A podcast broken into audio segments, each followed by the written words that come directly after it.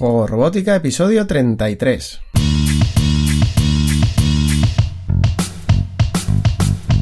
Bienvenidos a Juego Robótica, el podcast en el que hablamos de robótica educativa, iniciación a la programación, aplicaciones para docentes, entornos de programación para niños y en general todo lo que tiene que ver con despertar la curiosidad de los más jóvenes por la programación y la tecnología, para que se conviertan en creadores y no en meros consumidores.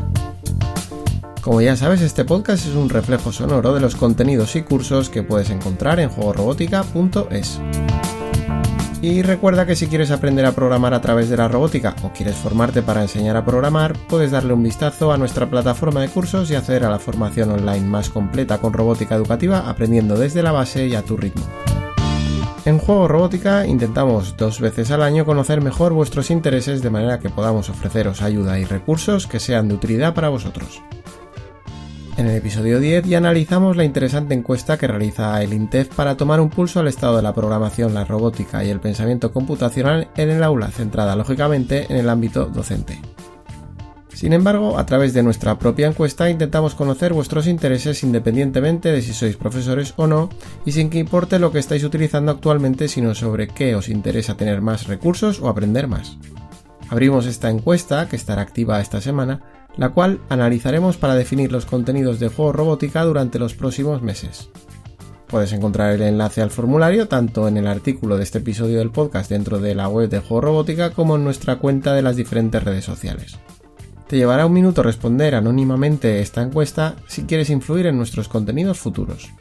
Evidentemente nuestras encuestas no son un reflejo general, sino únicamente de la comunidad que utiliza el contenido generado por Juego Robótica. Hasta el momento nos hemos centrado en la programación por bloques, por ejemplo, por lo que es lógico que en las respuestas pueda aparecer en cabeza la programación por bloques. En este sentido, aunque tengamos en cuenta todas las respuestas, valoramos mucho cualquier tendencia que nos haga ver una materia de interés en la que aún no estamos trabajando. Rocky, por ejemplo, fue una de vuestras peticiones en la última encuesta pese a no estar en las opciones propuestas, por lo que estamos intentando que tenga más presencia en los retos de programación y en los nuevos cursos. En la anterior encuesta destacaron como intereses principales la programación por bloques tanto de Arduino como de Kids Mayblock por encima de otras opciones como programación con Scratch o programación por código tanto Arduino como de Kids Mayblock. No hubo demasiada diferencia entre estas opciones, sin embargo la programación con Lego Maestro sí que se quedó claramente en último lugar. Respecto a Arduino, siempre he pensado que ya hay muchas personas compartiendo recursos tanto en programación por bloques a través de distintos entornos de programación como por código a través del propio IDE de Arduino. Me cuesta pensar que se necesitan más recursos sobre Arduino que de otras opciones en las que no hay apenas contenido en español como pueda ser Microbit, por ejemplo. En cualquier caso, para eso ponemos a tu disposición la encuesta para comprobar que nuestro punto de vista sobre vuestros intereses puede estar equivocado.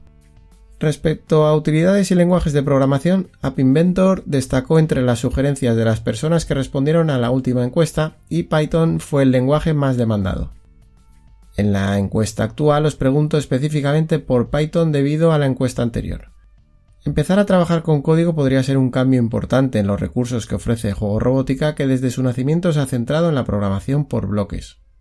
En el caso de empezar con código, y salvando Arduino, que como digo creo que hay suficientes recursos en Internet, parece que el candidato ideal sería Python, que precisamente se utiliza en educación por la sencillez de su estructura. Además, aprovechando ciertos intérpretes como el incluido en Mblock 5, es fácil empezar a interpretar el lenguaje Python a partir de un programa que se haya hecho por bloques. Se podría orientar a un uso propio como lenguaje de programación a nivel informático o incluso podemos aprovechar un robot de Lego, MakeBlock o incluso una placa Microbit para practicar con Python. Precisamente Microbit es otra de las opciones sobre las que os podéis decantar que fue sugerida por alguno de vosotros durante la encuesta anterior.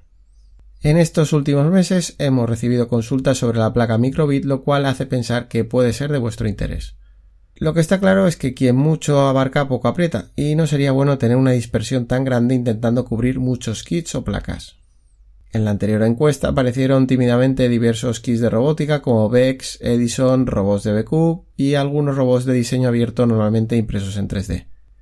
Lógicamente es imposible cubrir todas vuestras propuestas, pero no dejéis de mencionar vuestros intereses aunque puedan parecer no cuadrar con el contenido actual de juego robótica. Ejemplos aparecidos en encuestas anteriores van desde la domótica a la impresión 3D, pasando por realidad virtual, realidad aumentada o la creación de videojuegos con Unity.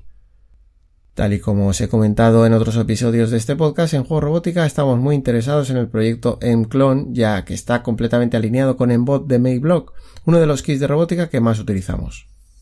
Los recursos que compartimos con Embot son perfectamente aprovechables con Enclone, por lo que me surge la duda de si es mejor publicar ejemplos y retos para Enclone o si lo lógico sería continuar con Embot, puesto que al final todo se va a poder adaptar fácilmente a Enclone.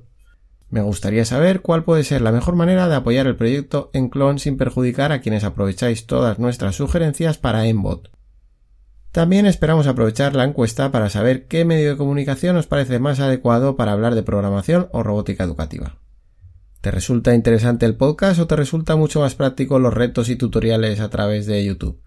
¿Echas en falta artículos más técnicos en la web o prefieres guías básicas para empezar desde cero? ¿Te gustaría tener la posibilidad de interactuar con otras personas interesadas en estos temas a través de un foro o crees que es una herramienta anticuada? En definitiva, saber qué medio te parece más adecuado para acceder a los recursos que publicamos respecto a la robótica educativa y la programación. Independientemente de los recursos que se comparten desde Juego Robótica, en la plataforma de cursos pretendemos ofrecer una formación específica de calidad a través de una tarifa plana que puede ser asequible para todo el mundo, incluyendo soporte continuo. Gracias a la incorporación de cursos creados por nuevos profesores ya contamos con 15 cursos que van creciendo poco a poco. Quizá quieras opinar también sobre qué cursos te gustaría que estuvieran disponibles en la plataforma de juego robótica, tanto si tienes en mente apuntarte como si no. En definitiva, aunque siempre estamos receptivos a vuestras sugerencias, a través de esta encuesta vamos a prestar especial atención a vuestros intereses que moldearán el futuro próximo de la web y sus extensiones. Nuestro objetivo es facilitar el descubrimiento de vocaciones a nivel de programación y en general de vocaciones técnicas en nuestros jóvenes ayudando a profesores y padres además de a los propios niños. No orientamos nuestros recursos según el género, pero sabemos que hay un desequilibrio entre niños y niñas a la hora de descubrir esas vocaciones tecnológicas a edades infantiles. A nuestro modo de ver, la mejor forma de ayudar a equilibrar esa diferencia es mostrando referentes femeninos que han tenido o tienen un gran peso a nivel de programación o robótica que puedan servir de inspiración a las niñas. Si se te ocurre otra manera en la que podamos trabajar en este sentido, no dejes de sugerirla en el apartado libre del formulario. Por supuesto, y para finalizar, te comparto el link a la encuesta que te agradecería pudieras rellenar y que no te llevará más de un minuto. Es muy importante conocer tu opinión para hacer que el proyecto de juego robótica siga existiendo. Nos escuchamos en un próximo episodio en el que quizá podamos ver los resultados de la encuesta, analizar un entorno de programación, repasar algún kit de robótica educativa o cualquier otra herramienta que nos ayude en el aprendizaje de la programación y la robótica. Hasta entonces, que tengas una feliz semana, nos vemos en 7 días, adiós.